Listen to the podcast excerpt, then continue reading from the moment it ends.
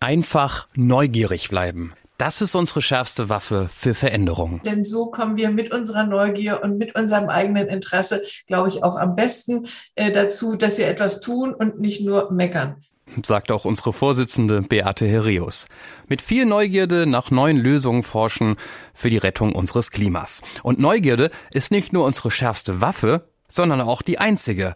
Ansonsten hat der Mensch doch kein Gespür für Klimawandel. Wir haben keinen Sinn. Wir haben ja fünf Sinne, aber unsere fünf Sinne sind nicht geeignet, das äh, zu erkennen. Das sagt Mujib Latif, Vorsitzender des German Clubs of Rome. Einer der spannenden Gäste der heutigen Folge von ProDiv Virtuell. Willkommen dazu. Wie immer haben wir uns spannende Experten und engagierte Lehrkräfte eingeladen, um nicht nur zu schauen, wie wollen wir miteinander leben als Gesellschaft, sondern auch, wie wollen wir diese Gedanken im Schulalltag umsetzen.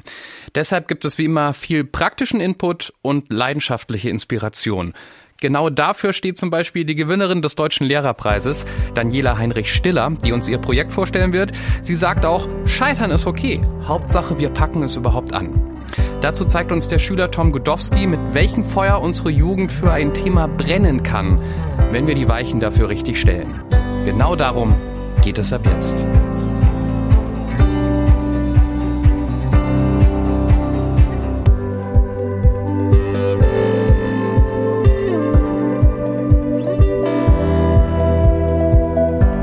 Pro-Diversity. Wie wollen wir miteinander leben? Der Podcast der Herius Bildungsstiftung. Willkommen zur neuesten Folge von ProDiv Virtuell, falls Sie in diesem Podcast ganz neu dabei sind. Sie merken, es gibt schon ein paar ältere Folgen, die genauso spannend sind wie die heutige. Also am besten da, wo Sie diesen Podcast hier haben, auf Abonnieren oder Folgen klicken und die anderen Folgen auch anhören. Wir erleben jetzt erstmal Professor Latif, der als Meteorologe am Helmholtz-Zentrum für Ozeanforschung natürlich weiß, wie dringlich die Klimarettung ist. Dennoch ist er der Meinung, alles ist möglich mit einer Einschränkung. Und zwar, dass man mit Physik nicht verhandeln kann und auch keine Kompromisse schließen kann. Äh, ich sage es deswegen, weil äh, in einer Demokratie äh, ist man ja gewohnt zu verhandeln, die Politiker, Politikerinnen sind gewohnt zu verhandeln, Kompromisse zu schließen und so weiter. das geht hier nicht. Ja, wir haben es bei Corona gesehen äh, wenn man dem Virus die Möglichkeit gibt, sich auszubreiten, dann breitet es sich aus. Und hier beim Klimawandel geht es ja um diese berühmten Treibhausgase. Wir sehen hier links so die rauchenden Schlote, die da ein Sinnbild für sein soll. Und wenn wir immer mehr Treibhausgase in die Atmosphäre ausstoßen, dann wird unser Planet eben immer wärmer. Und das sehen wir hier rechts, diese kleine Innovation. Äh, wir sehen hier diese rote Farbe und das zeigt einfach, dass die Temperaturen immer weiter steigen würden. Also das äh, vorweg. Dann möchte ich zurückgehen, Beate äh, hat das ja auch gerade schon gesagt. Wir reden ja schon über Jahrzehnte darüber, dass wir irgendwie den Planeten gegen die Wand fahren. Und äh, es gibt ja den, äh, eine Vereinigung, die heißt der Club of Rome. Und die wurde unter anderem gegründet hier von diesem Herrn Aurelio Pecci. Der war äh, Führungsmitglied äh, des Fiat-Konzerns unter anderem. Und 1972 hat der Club of Rome äh, ein Buch veröffentlicht, das heißt im Englischen Limits to Growth oder die Grenzen des Wachstums. Und ich habe mal ein Zitat äh, rausgenommen, äh, das am Ende des Buches steht. Da steht nämlich, nichts zu tun erhöht das Risiko eines Kollapses wenn die Weltgesellschaft wartet, bis die Belastungen und Zwänge offen zutage treten, hat sie zu lange gewartet. Und ich glaube, so langsam äh, merken wir, dass wir nicht mehr so fürchterlich viel Zeit haben. Wir sehen all die schrecklichen Wetterkatastrophen, äh, die immer schneller aufeinander folgen. Und wer von Ihnen erinnert denn noch, was vor zwei Jahren in Australien los gewesen ist? Diese unglaublichen Temperaturen, diese Hitze, äh, die Trockenheit, die Koalas, die gerettet werden mussten. Äh, Millionen von Tieren sind umgekommen, auch Menschen sind umgekommen. Ja? Und danach sind so viele andere Dinge passiert, sodass wir eigentlich gar nicht mehr wissen, was vor zwei Jahren gewesen ist. Ja, worum geht es? Es geht um Energie in erster Linie. Wir sehen hier die Erde bei Nacht. Äh, eigentlich sollte man ja nichts sehen, aber wir sehen sehr viel Licht. Und Licht ist Energie. Energie muss erzeugt worden. Und das machen wir, indem wir Kohle verbrennen, indem wir Öl verbrennen, indem wir Gas verbrennen. Das sind die fossilen Brennstoffe, wie wir sagen. Und dabei entsteht immer ein Gas, Kohlendioxid, CO2. Und dieses Gas, das heizt einfach äh, die Erdoberfläche und die unteren Luftschichten auf.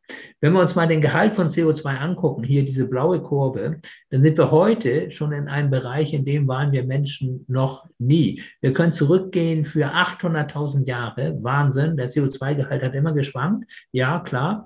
Äh, aber da, wo wir heute sind, da waren wir noch nicht, zumindest seit wir hier auf der Erde leben. Und äh, das ist übrigens äh, äh, aber nicht wahrnehmbar für uns. Wir haben keinen Sinn. Wir haben ja fünf Sinne, aber unsere fünf Sinne sind nicht geeignet, das äh, zu erkennen. Wenn sich der Himmel so hässlich bräunlich einfärben würde, wie auf diesem Foto hier, dann glaube ich, würden wir sofort handeln. Aber die Bedrohung ist nicht da. Und wir wissen auch aus der Erdgeschichte, das ist die rote Kurve, äh, dass es einen Zusammenhang gibt. Hohe CO2-Konzentrationen waren auch immer hohe Temperaturen und umgekehrt. Und deswegen müssen wir jetzt aufpassen, äh, dass wir nicht zu einer Überhitzung äh, der Erde kommen.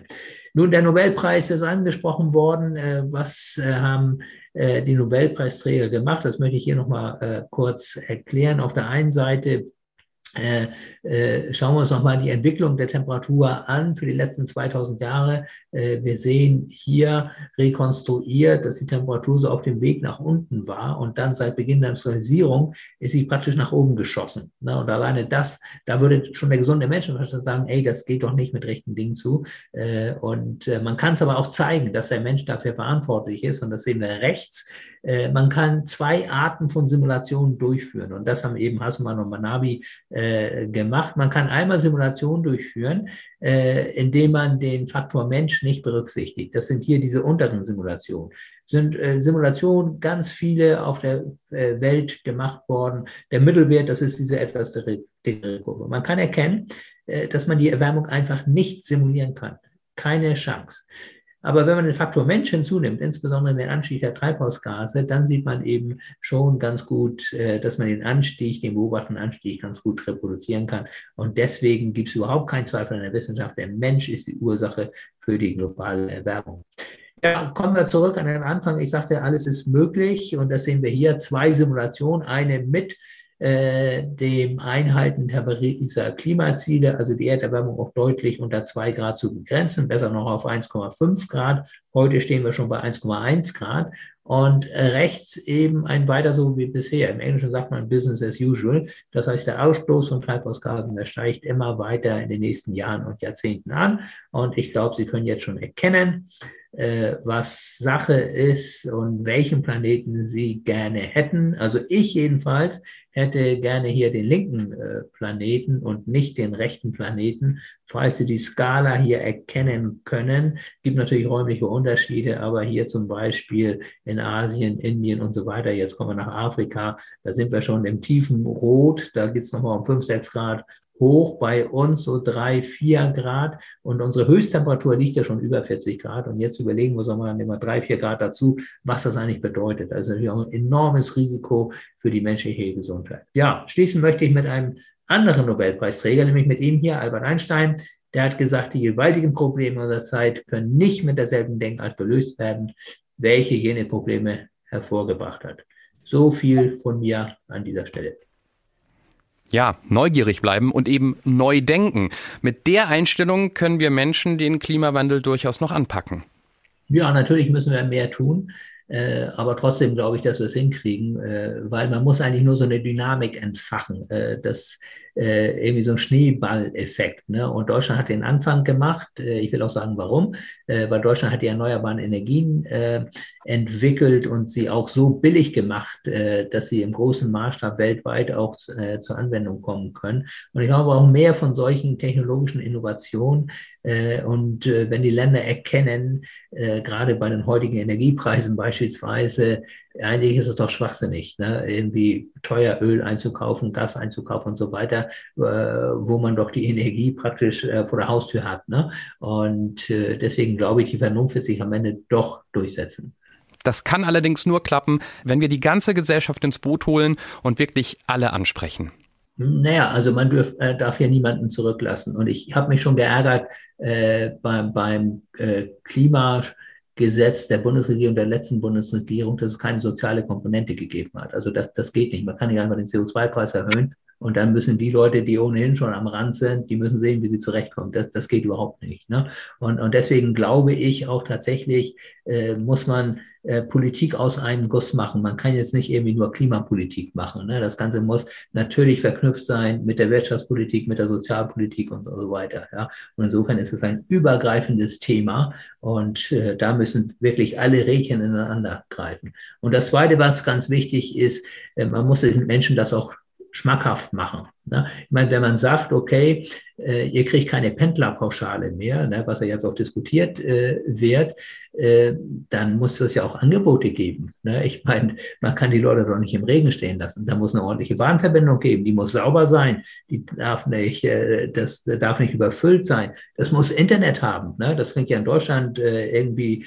wie ein Szenario aus dem Jahr 2100. In anderen Ländern ist das schon gang und gäbe. Ne? Also ob ich Schweiz nehme oder Norwegen oder, oder sonst was. Ne? Also Angebote schaffen, dann machen die Leute das schon ganz alleine, weil kein Mensch hat doch Bock im Stau zu stehen. Die ganze Gesellschaft ansprechen. Gerade bei dem Punkt ist natürlich Schule ein ganz wichtiger Ansatzpunkt, weil wir können wirklich jedem Schüler und Schülerin wichtige Impulse mitgeben für später und das schafft kaum eine andere gesellschaftliche Institution.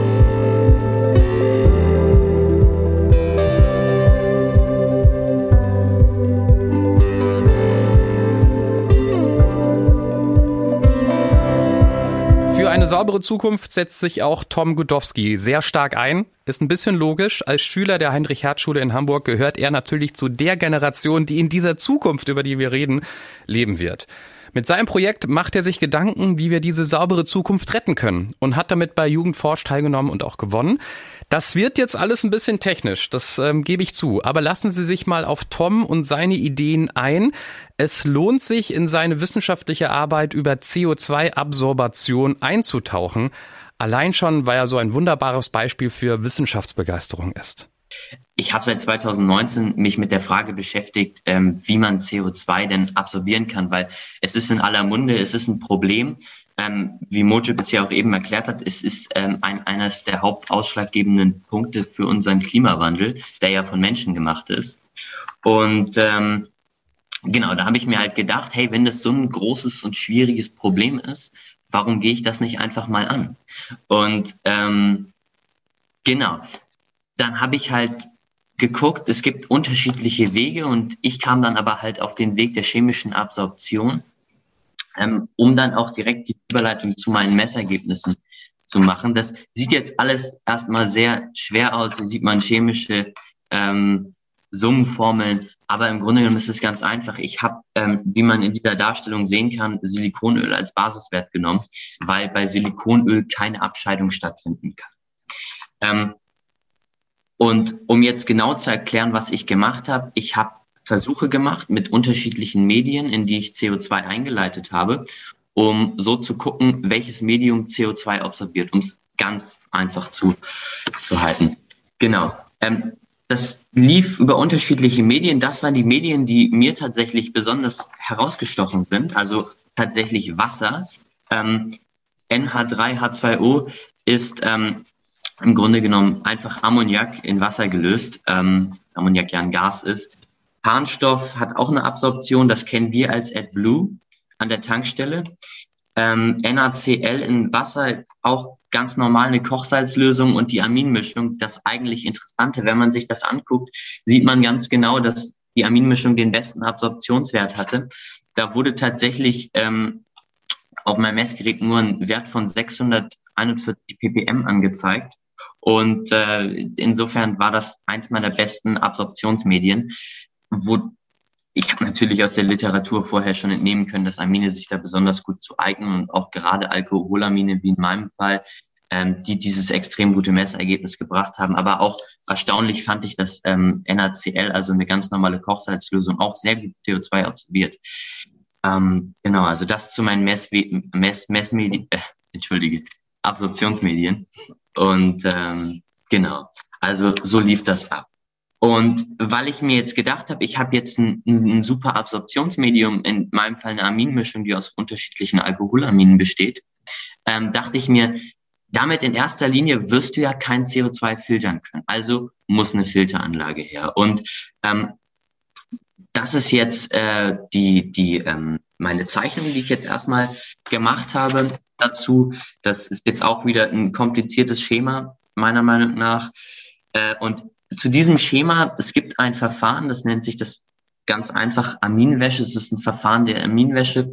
Ähm, das eignete sich, beziehungsweise wurde es erfunden dazu, Schwefel, also Rauchgase zu entschwefeln, um Schwefel zum Beispiel bei unterschiedlichen Verbrennungsprozessen aus dem Abgas zu entziehen. Ähm, und weil ich mir jetzt aber bewusst war, dass Amine ja auch die gute Wirkung haben, CO2 zu absorbieren, habe ich meine Planung ähm, so angepasst, dass man jetzt zum Beispiel wie in dem Fall eine Anlage, die Schiffsmotor, äh, die das, dieses Abgas von Schiffen filtern sollen, ähm, hier wirkt. Ähm, man sieht, ich, ich hoffe, ihr könnt meinen Cursor sehen. Ähm, genau, das Abgas, das begegnet uns mit 120 Grad. Das ist jetzt ein ähm, Wert, den ich angepasst habe auf die anderen Werte, die ich äh, hier eingetragen habe, weil 120 Grad wird ein bisschen, ist ein bisschen optimistisch. Das Abgas wird sicherlich heißer sein, aber das sollte kein Problem sein. Ähm, wir kühlen in diesem Prozess das Abgas hier mit Meerwasser auf 40 Grad runter, ähm, um es dann in dem ersten Kreislauf äh, mit dem Amin sozusagen mit dem, mit dem Nebel aus dem flüssigen Amin äh, in Kontakt zu bringen und dabei die Reaktion stattfinden zu lassen. Also in dem ersten Kreislauf reagiert sich eigentlich nur das Amin mit dem CO2 weg und äh, setzt sich dann unten auf dem Boden als Flüssigkeit ab.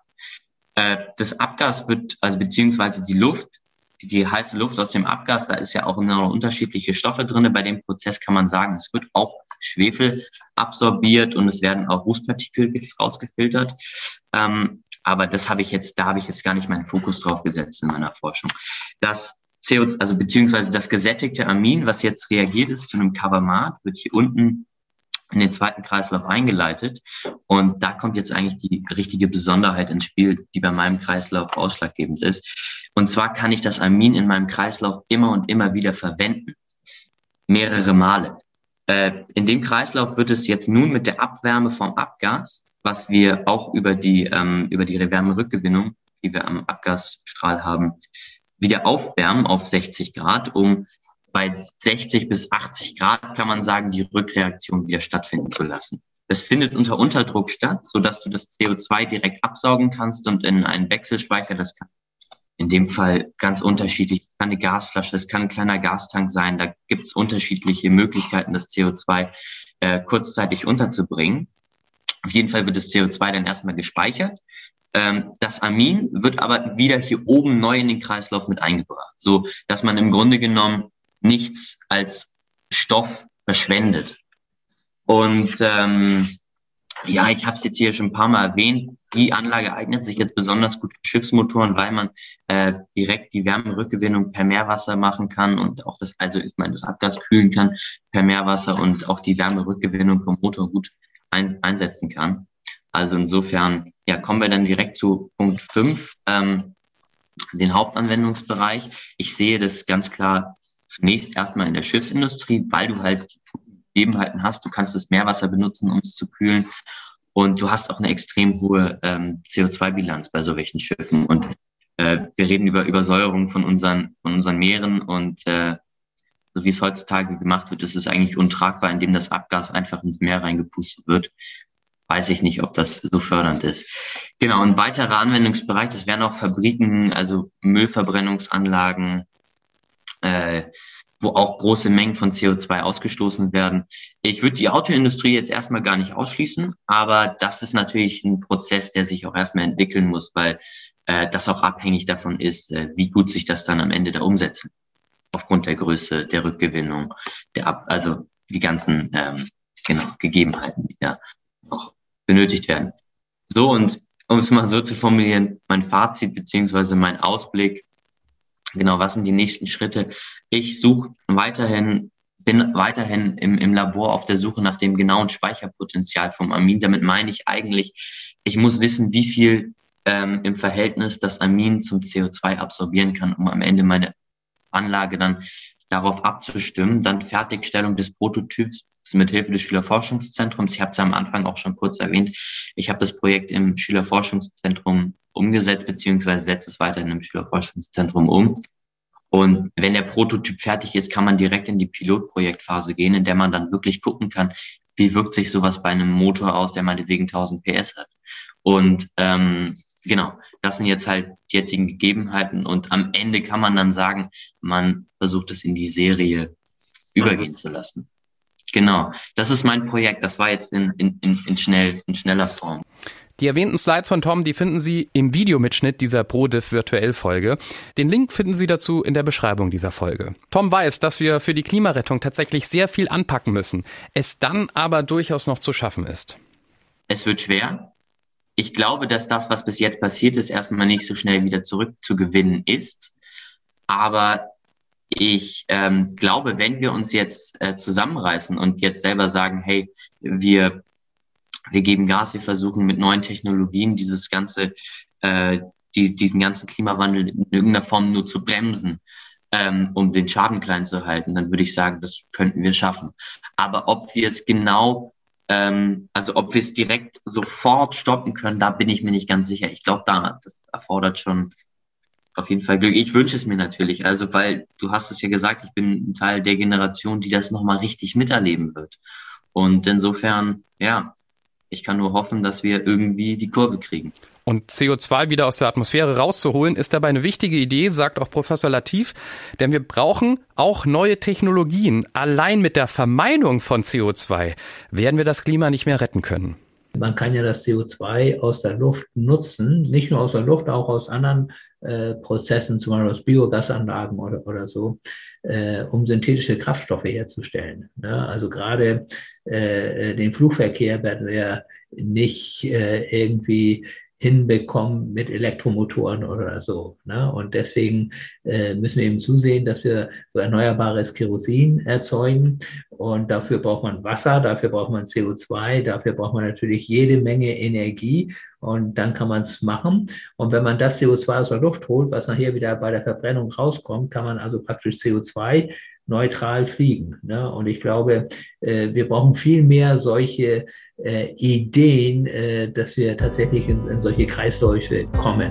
Aber klar ist, wir brauchen auf jeden Fall eine Technologie oder mehrere Technologien, um irgendwie CO2 aus der Luft oder bei irgendwelchen Prozessen äh, vorher abzuscheiden, bevor es dann überhaupt in die Luft kommt.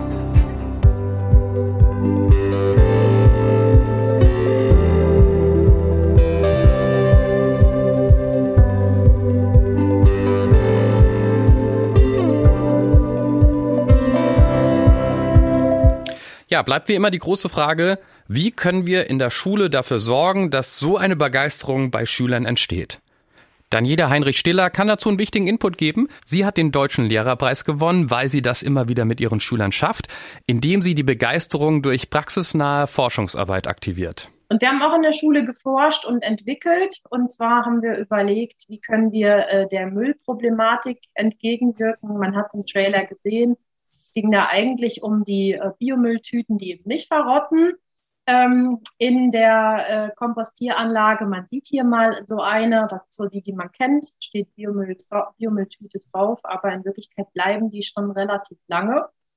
Und ähm, ja, im Zuge dessen haben wir ähm, uns so eine Tüte angeguckt und haben darüber diskutiert, was landet eigentlich so bei jedem von uns ähm, im Biomüll und im Müll. Und hm, die Diskussion kam unglaublich schnell auf ähm, die Plastikverschmutzung der Umwelt. Und äh, da ist mir erst richtig bewusst geworden, ähm, wie akut das Thema auch bei Schülerinnen und Schülern ist. Also Fridays for Future ist nicht nur in den, äh, in den 20 Uhr Nachrichten, das ist immer da. Also das bewegt die Menschen und die sind betroffen, wenn man, äh, wir haben uns dann mal auf die Schnelle noch Bilder von Müllinseln rausgesucht und ich habe jetzt hier mal ähm, stellvertretend so ein, so ein Bild mitgebracht von einem Seevogel in, in Netzen. Ja, wir haben ähm, tatsächlich, oder ich habe festgestellt, wie groß die Betroffenheit äh, der äh, Klasse war, als sie dann äh, mal so ein, das wirkliche Ausmaß dieser Vermüllung der Meere vor allen Dingen gesehen haben. Und wir haben dann ähm, einfach mal geguckt, aus was äh, sind denn diese ähm, Biomüllbeutel und welche, was ist der Stand der Technik? Was gibt es eigentlich schon in Sachen Kunststoffverpackungen, die vielleicht sich auch auflösen? Und äh, dann kam ich mit den Klosteinen um die Ecke, mit den WC-Steinen und mit den Spülmaschinentabs, äh, wo man eben die Folie nicht ähm, entfernen muss. Die haben wir uns äh, gemeinsam angeschaut und ähm, haben uns dann überlegt, können wir das auch? Ein bisschen recherchiert, rausgefunden, das ist Stärke, das ist ein Speicherstoff in den Pflanzen, den Kartoffeln. Und dann waren die Schüler erstmal sehr ähm, ja, ähm, irritiert, wie das ist Stärke, das kenne ich als weißes Pulver und können wir das leisten, können wir das auch machen, können wir diese Folie herstellen. Und ab diesem Zeitpunkt beginnt eigentlich mit der Frage, können wir das auch, das Forschen, ähm, nämlich indem man es ausprobiert. Und das war ein ganz wesentlicher ähm, Teil dieser, dieses Projektes, nämlich, dass man äh, an der Stelle nicht die Anleitung gibt, so geht es, mach dies, mach jenes, sondern wirklich Schülerinnen und Schüler mal probieren lässt. Ja, also Misserfolge auch mal erfahren zu können ähm, und Fehler als willkommen ähm, äh, darstellt, so dass man eben hm, vielleicht auch mal tatsächlich in einer Woche äh, oder nach einer Woche die Ergebnisse sieht und ähm, merkt, es ist total in die Hose gegangen. Aber dann natürlich auch die Fehler in der Gruppe bespricht und sagt, wie können wir es besser machen? Wie habt ihr es denn gemacht? Ähm, was, was, ähm, welche, welche guten, äh, welche Erfolge können wir alle assimilieren? Das war für Schülerinnen und Schüler neu. Also sowas zu erfahren, dass Fehler zur Forschung dazugehören. Ja, und ab da geht das Ganze dann in ähm, ganz unterschiedliche Richtungen und das fand ich toll. Das ähm, bedeutet, ähm, ein, eine Gruppe hat beispielsweise die Stärke komplett aus Kartoffeln selbst extrahiert. Die haben sich dann überlegt, wie kann das passieren? Wie, wie, wie kommt die Stärke aus der Kartoffel überhaupt raus? Eine andere Gruppe hat gesagt, wir machen, wir gehen auf Essbarkeit. Unsere Folie soll essbar sein, soll auch schmecken. Hier oben sieht man so eine Schokoladenfolie. Ähm, es gab unglaublich viele ähm, äh, äh, ja, Fehler auch in Bezug auf den Untergrund. Man muss die Folie ja wieder abkriegen.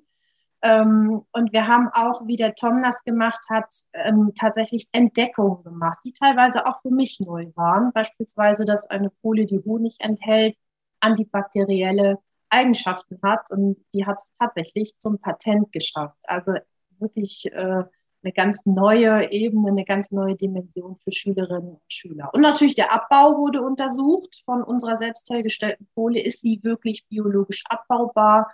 Ähm, und äh, da haben wir Terrarien äh, aufgebaut mit Mistwürmern, ohne Mistwürmer. Wir haben Erde abgekocht und sterilisiert, auch das mit schulischen, einfachen Mitteln. Also hier sieht man im Bild so ein, so ein Küchensieb praktisch. Wir hatten leider kein Schülerforschungszentrum um die Ecke. Ähm, ja, genau, was waren die Ergebnisse? Da habe ich mal so eine kleine Auswahl mitgebracht. Wir waren äh, bei Jugend forscht, ähm, weil äh, Schülerinnen und Schüler hier wirklich enthusiastisch bei der Forschung dabei waren und total gut im Thema waren und haben mit äh, drei Projekten, die alle, sieht man an den Jahreszahlen, ähm, auch in relativ langer Zeit nacheinander entstanden sind. Das dritte, letzte im Zuge der Pandemie. Und da sieht man mal so ein Prototyp einer Pommesschale, die ähm, sich wirklich in, äh, nach dem Wegwerfen im Gebüsch beim Regen auflöst, aber tatsächlich auch so einer Mahlzeit standhalten kann. Ja, ähm, Selbstwirksamkeit finde ich einen ganz wichtigen Begriff. Das heißt, auch als Schülerin und Schüler kann man tatsächlich Probleme nicht nur ähm, im Buch nachvollziehen, sondern selbst bearbeiten indem man aktiv wird und tatsächlich auch feststellt, ich kann Dinge erzeugen, auch mit einfachen, ungefährlichen Mitteln. Und ich bekomme eine Anerkennung außerhalb ähm, schulischer Benotungssysteme. Und ganz, ganz, ganz wichtig, oder es ist für mich mit der wichtigste Punkt, der so in Schulen auch, glaube ich, noch kaum angekommen ist, ist ähm, dass man wirklich ähm, sich für die Nachhaltigkeit engagieren kann und einsetzt und ähm, selbst sehr, relativ viel tun kann. Also Wissenschaft findet nicht nur in ähm, Universitäten statt und Forschung, sondern tatsächlich auch im Lebensbereich der Schülerinnen und Schüler. Ja, und ja. zuletzt noch eine Sache, ganz schnell.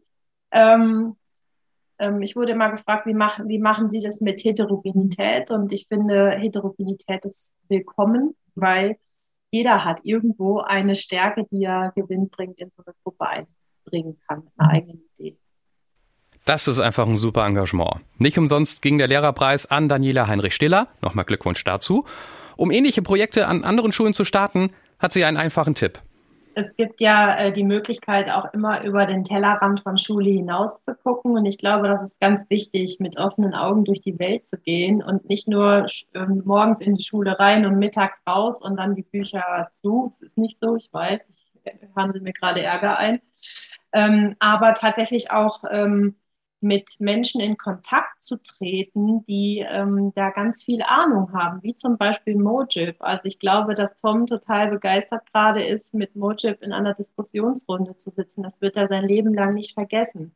Ja, Bildungsinitiativen an die Schulen zu holen und äh, das Mindset dieser Leute auch mal zu erleben. Ich glaube, das ist eine ganz, ganz, ganz, ganz wichtige ähm, Sache für Schülerinnen und Schüler, weil wir wissen alle, wenn unsere Eltern uns etwas sagen, nehmen wir das nicht so ernst, aber wenn tatsächlich Menschen, ähm, die, die ganz viel für Schule und für Bildung tun, in Schulen kommen und ähm, dort mit Schülerinnen und Schülern gemeinsam Projekte machen, außerschulische Partner, dann bringt uns das ein ganz großes Stück weiter, weil ähm, auch mich hat das ein Stück weit verändert, mit diesen Menschen in Kontakt zu treten. Und ich erlebe das immer wieder, dass das auch bei Schülerinnen und Schülern tatsächlich auch der Fall ist. Also die sind am Ende dann äh, ganz verändert, also ganz positiv verändert. Und ähm, das ist eigentlich auch mein Ansatz, diese Zukunftskompetenzen, Kollaboration, Kommunikation, Kreativität und kritisches Denken in die Schulen zu bringen. Und damit startet es. Fragen stellen. Das kann ich nur unterstützen, wenn ich das kurz sagen darf. Ich war vor Corona sehr viel in Schulen, ja. Und ich, also ich, ich muss sagen, die Kinder waren also mucksmäuschenstill, waren fasziniert, haben zugehört, ja, und äh, hat Spaß gemacht, glaube ich, auf beiden Seiten. Aber das ist auch vielleicht, dass Daniela hat das im Vorgespräch so schön gesagt, dass du eben auch den Kontakt zu den benachbarten Industrien äh, im Umfeld suchst und äh, bewusst von dir aus auf die zugehst und sagst, ich veranstalte dort was. Und das äh, greift so ein bisschen auch die Frage auf von einer Frau Gere Weigold, ähm, finde ich, die, die einfach auch diesen Punkt sagt, wie, wie komme ich weg von diesen Benotungen? Und das habe ich einfach bei dir gesehen, dass du gesagt hast, ähm, in deinem Projekt, du hast erzählt, dass die, also wer es eben nicht konnte und äh, vielleicht nicht in dem, in dem Fachgebiet so, so äh, spezialisiert war, den hast du einfach mit, mit Social Media oder so beauftragt, dass die oder, oder äh, begeistert, dass sie sich damit einbringen. Und ich glaube, das ist, das ist die Kunst. Vielleicht kannst du darüber auch noch kurz erzählen, also diesen, diesen Spirit in der Klasse irgendwie zu verändern und dieser Frau Gere Weigold gerne Mut machen ein bisschen, dass es geht, auch, auch mit der Benotung. Ja, natürlich, Benotung muss ja irgendwie sein. Das ähm, wird von uns verlangt, das ist vorgeschrieben, aber man äh, kann das ja relativ transparent machen und man kann das ja auch vielfältig machen. Also wir reden über Diversität und ähm, gerade in solchen in offenen Forschungsprojekten, die sich ja so praktisch so wie so ein Baum entwickeln, irgendwie wir starten auf, an einem gemeinsamen Ziel Plötzlich machen wir diese Entdeckung, die Gruppe macht dort weiter, eine andere Gruppe ähm, interessiert sich wieder für den biologischen ähm, Aspekt. Okay, dann machen sie halt dort weiter. Und wieder einer sagt, ähm, ja, ich bin jetzt hier so naturwissenschaftlich, ich bin zwar in dem Kurs, aber das finde ich schon alles ganz gut, aber ich würde einfach die ähm, Aufbereitung übernehmen. Also wie stelle ich etwas dar? Wie mache ich, äh, präsentiere ich das als Plakat und stelle es der Schulgemeinde letztlich vor? Also ich glaube, ähm, wenn man ähm, vielfältige Angebote macht, dann ähm, hat jeder, egal ob er jetzt chemisch oder biologisch interessiert ist, auch die Möglichkeit, sich dort irgendwie einzuordnen. Aber die Angebote müssen erstmal her, praktisch.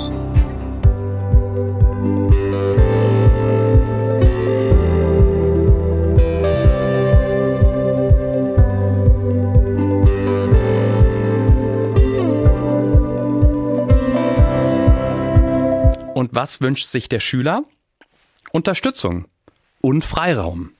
Ich glaube, dass, ähm, also erstmal jeder Mensch hat ja eine, eine Stärke oder eine Leidenschaft oder eine Sache, die er besonders gut kann. Und ich glaube halt, dass, dass die Leidenschaft und dass die Stärke, die man hat, die man lebt, ähm, gerade auch in Bezug, ob Klimawandel ist, ähm, helfen kann. So, weil man kann auch mit, mit, mit tausend Dingen, äh, ich sag mal, die, die Welt klimafreundlicher machen. Ähm, für mich, mir ist eine Sache ganz stark aufgefallen und das ist auch ähm, vielleicht ein bisschen, bisschen anmaßend zu sagen jetzt, aber ich habe in der Zeit, in der ich mein Forschungsprojekt gemacht habe, mehr gelernt, äh, in Chemie, als ich jemals in der Schule lernen werde. Und ähm, ich sag mal so, ähm, ich, ich, ich sehe gerade schon Daniela, ähm, ich sag mal so, ich glaube, man kann durch projektorientiertes Lernen, ähm, zum Beispiel, du hast eine Lerngruppe von vier bis fünf Leuten oder auch meinetwegen ein, eine eigene Person, also, also ein Einzelner, der jetzt, der jetzt irgendwie selber merkt, ich guck, ich habe hier eine Stärke und aber das muss halt von der Schule gefördert werden. Die Schule muss halt dich bei deinem Projekt unterstützen und dass du während der Projektphase wahnsinnig viel Wissen aufnimmst, das ist ja klar. So, weil sonst würde dein Projekt nicht weiterkommen. Und ich glaube auch, dass ganz viele Dinge, und ich bin kein Bildungswissenschaftler, aber ich meine, und das habe ich selber bemerkt, dass auch das, das Hinfallen oder das, hey, ich habe es mal nicht geschafft, äh, was in der Schule mit extremer Strenge bewertet wird, wo man jetzt sagt, oh, das, das, äh, du kriegst eine Sechs für. Ich glaube, dass wenn der Schüler selber merkt, an seinem Projekt zum Beispiel, in dem Punkt komme ich nicht weiter, ich habe ein Problem, das funktioniert nicht so, wie ich es mir vorgestellt habe, ähm, dass der Schüler sich dann selber die Lösung suchen wird, hey, wie kann ich das denn erreichen? Wie erreiche ich mein Ziel? Und auf diesem Weg wird man so viel lernen, Dinge lernen, die wirklich fürs Leben wichtig sind. Wie organisiere ich mich selber? Da kann ich jetzt tausend Punkte nennen, die du bei so welchen Projekten wirklich lernst. Und insofern, ich glaube einfach, dass Schule auch ein ganz großer Faktor ist von dem Ganzen. Das ist natürlich eine ganz große Einladung an uns Erwachsene, die Jugend mehr einzubinden, zu unterstützen und zu aktivieren. So entsteht Begeisterung, Begeisterung, die zu Neuerungen führt. In der Schule, aber auch in der Gesellschaft für uns alle. Und dabei unterstützen wir Sie als Lehrer natürlich gerne. Die Hereus Bildungsstiftung, die freut sich über jeden Input, Genau wie Beate Herreus selbst. Vielleicht haben Sie auch Ideen, die Sie uns schreiben. Wir freuen uns über Ihre Gedanken und Ideen und Anregungen zu, über die Schule der Zukunft, denn wir sind wahrscheinlich irgendwo in der Situation, dass wir auch ähm, in, mit den Ministerien im Gespräch drüber reden können und wir alle suchen den Reset-Knopf, nicht nur äh, die Schüler und Sch Schülerinnen und Schüler, nicht nur die Lehrerinnen und Lehrer, sondern auch die im Ministerium. Ich kann es Ihnen versichern, ähm, wir haben viele äh, solche Gespräche ja auch den, bei den Schulaufsichtsbeamten, die sagen, wir würden gerne mehr unterstützen. Wie kriegen wir das hin? Wie gehen wir den Weg? Gemeinsam schaffen wir das. Mit Ihnen lassen Sie es uns anpacken. Das war Pro Diversity. Mehr Infos zur Veranstaltungsreihe Wie wollen wir miteinander leben, wie zum Beispiel der komplette Videomitschnitt des Gesprächs und unsere gesamten Weiterbildungsangebote für Lehrer gibt es auf hereus-bildungsstiftung.de.